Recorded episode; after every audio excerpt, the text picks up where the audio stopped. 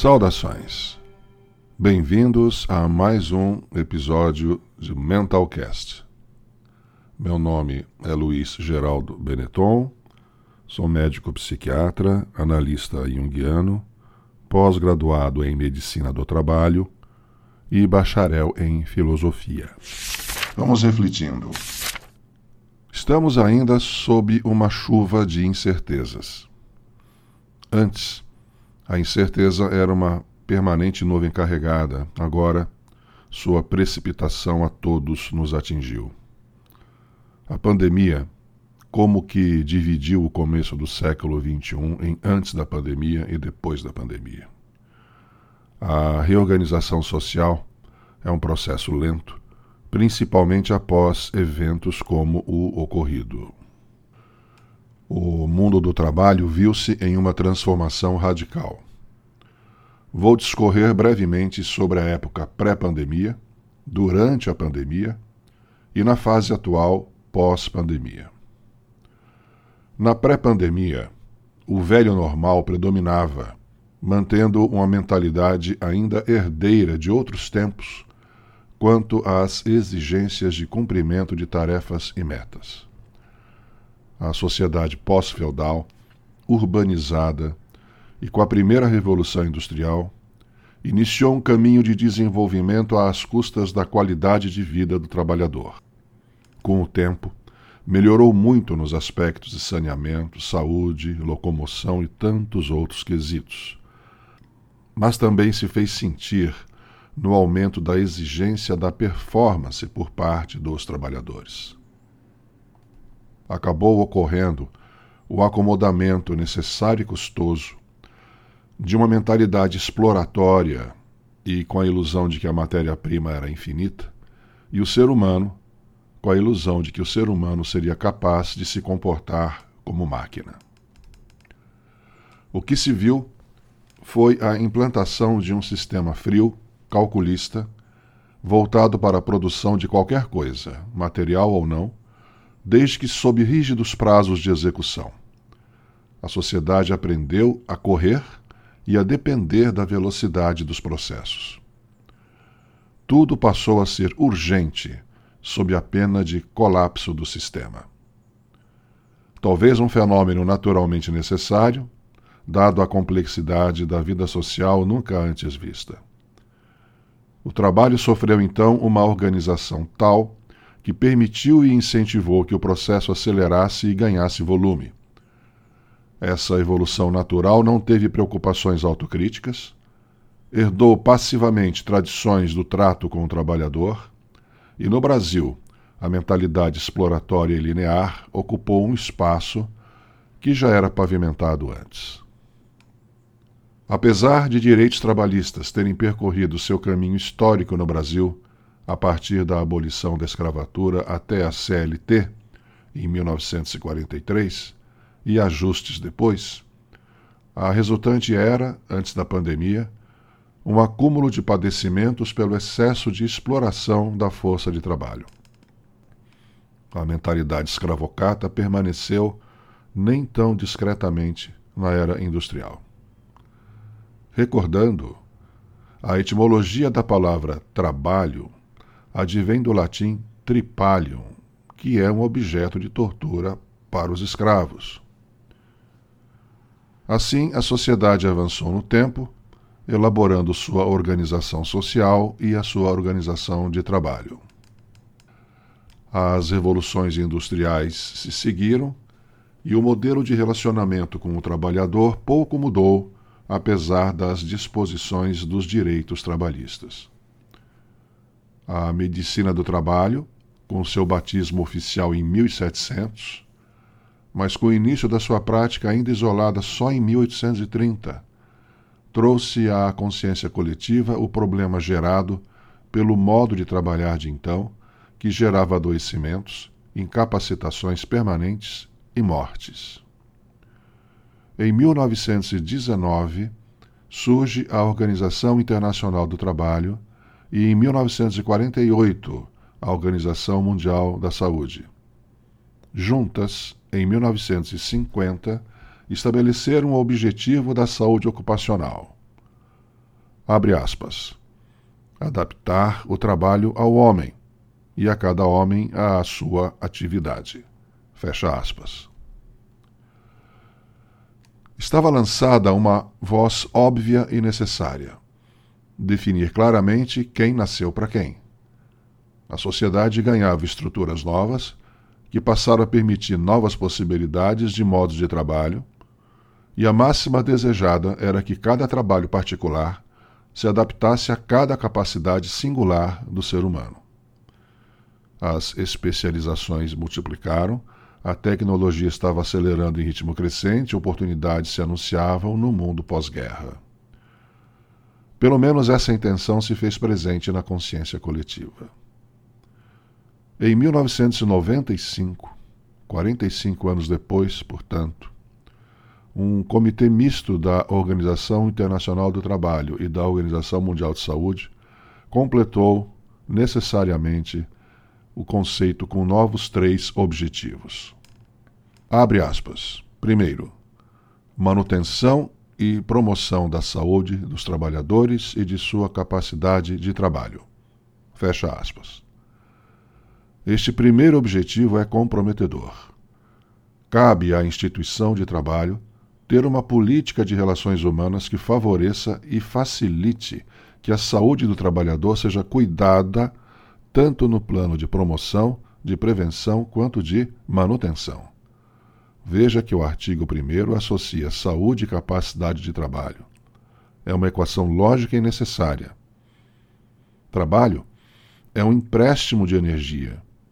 A devolução é um conjunto de benefícios que inclui, além da remuneração, o exercício da sua competência, o exercício da sua identidade e o exercício de relações sociais e até afetivas.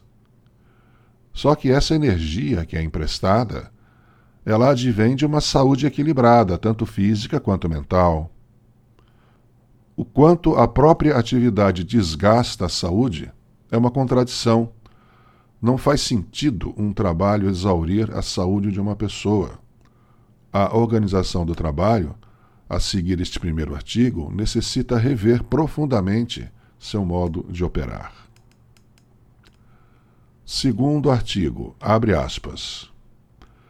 O melhoramento das condições de trabalho para que elas sejam compatíveis com a saúde e a segurança. Fecha aspas. Entramos agora no universo da ergonomia e no universo da segurança do trabalho. Hoje, temos construtos sobre esses dois temas que embasam uma orientação sólida de base científica, visando o tratamento humanizado do colaborador. No entanto, muita negligência ainda é observada, apesar do conhecimento acumulado nestas áreas. Acidentes absolutamente preveníveis continuam a ocorrer. A educação, se não for continuada, tem efeito curto Líderes precisam treinamento constante para ensinar prevenção para seus liderados. A rotina distrai. E depois daquele segundo de desatenção, a história pode mudar radicalmente.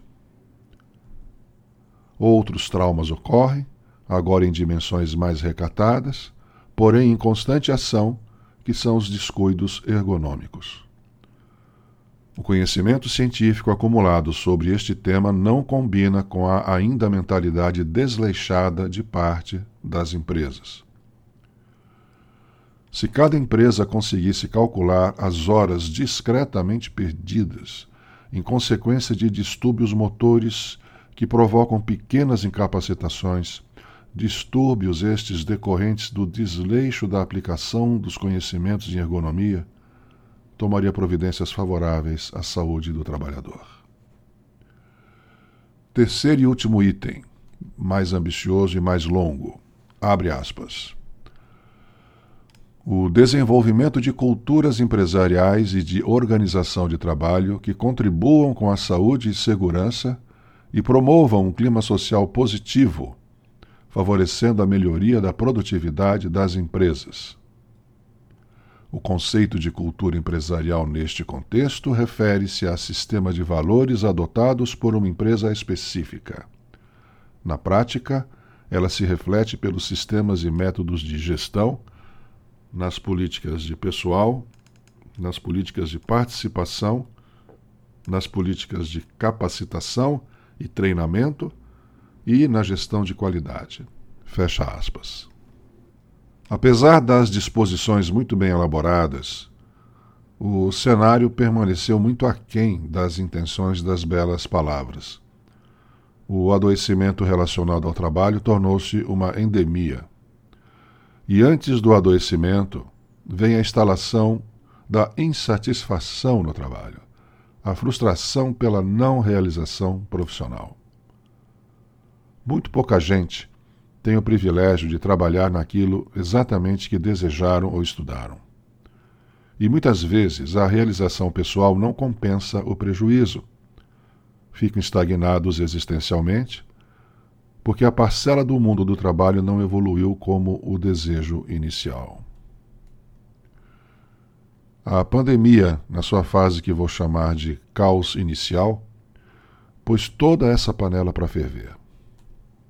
A incerteza ficou palpável. O medo real. E a carga de trabalho, que já era grande, ganhou mais volume. A quarentena estabeleceu o home office, que desordenou mais ainda até que adaptações improvisadas ocorressem. Não deu tempo, e para um número grande de organizações não houve interesse mesmo em orientar seus colaboradores sobre os fatores ergonômicos e a mistura de lar com escritório e escola trouxe consequências danosas. Ocorreu aumento da violência doméstica, a queda do aprendizado escolar e a queda da qualidade de trabalho. O conforto, então, divinizado em nossos dias que o home office ofereceu em poupar deslocamentos e trabalhar de chinelos, não pagou os prejuízos na saúde emocional das pessoas. Na pandemia, quem tinha alguma afetação emocional piorou, e quem não tinha passou a ter em algum grau. O isolamento inofensivo só para os muito introvertidos, em um país de extrovertidos, começou a trazer o desconforto.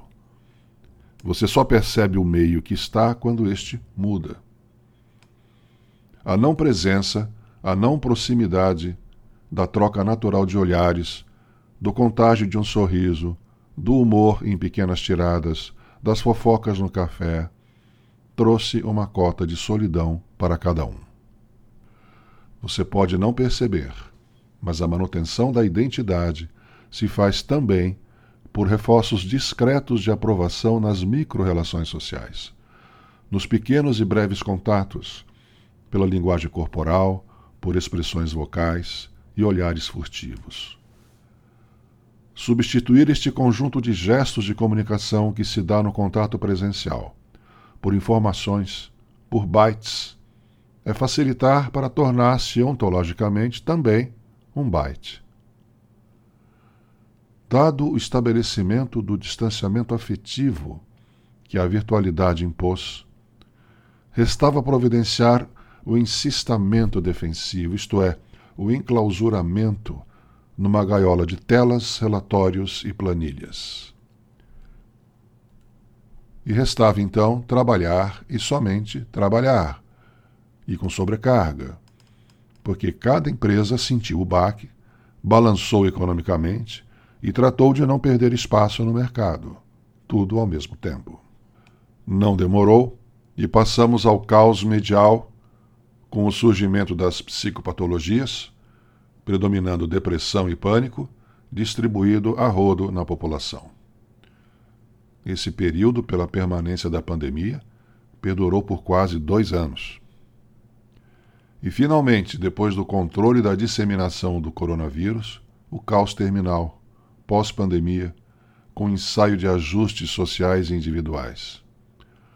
Como era previsto, Começaram a surgir quadros de ansiedade e depressão mesmo após a pior parte da tempestade, como resposta às emoções represadas no pior da crise. E para completar o bolo, quadros de fobia, pessoas que não conseguem criar coragem de pôr os pés na rua, de tanto medo sedimentado pela quarentena. As instituições agora repensam o modo de trabalho. Muitos vão permanecer em home office, parte inicia o trabalho híbrido e parte volta ao presencial. A questão delicada que surge é como readequar para a novíssima realidade pós-guerra a organização pessoal e familiar depois de uma adaptação que envolveu mudanças estratégicas. Observe: numa explosão, os cacos voam para tudo que é lado. A distribuição é feita sem qualquer chance de planejamento. Já a reconstrução não só merece, como precisa de um planejamento estudado e calculado. No início da pandemia, no caos inicial, o home office se impôs como solução para os que assim podiam trabalhar. E, de um lado, algumas empresas fecharam plantas de escritório, entregaram imóveis alugados ou as vendiam. E, de outro lado, os funcionários, por oportunidade, conveniência e comodidade, mudaram seus domicílios para bem longe das sedes anteriores de seus trabalhos. A sequela social da pandemia se distribuiu em muitas frentes e a organização do trabalho deve agora repensar. Qual deverá ser a política de repatriação dos refugiados? Muita calma nessa hora. É um momento de arte e ciência da administração. Coordenar um rearranjo possível já chega a desordem do impacto inicial, quando tudo era urgente mesmo, questões de vida e morte mesmo. Agora não é urgência do mesmo grau. Não há fórmula simples para essa situação. Cada caso ganhou status de caso particular, e essa deve ser a postura dos gestores. Levar em conta a sedimentação benéfica e maléfica que dois anos de isolamento causou e como deve ser a remoção com cautela cirúrgica para outras modalidades de trabalho. A fórmula é a somatória das soluções particulares, cada qual com seu zelo adequado. Pense nisso. E você que é líder e trabalha com gestão de pessoas e recursos humanos, e está interessado em refletir sobre o universo do trabalho pelo qual é responsável, e gostaria de entrar em contato comigo, seja bem-vindo envie sua mensagem pelo e-mail contato@mentalcast.com.br.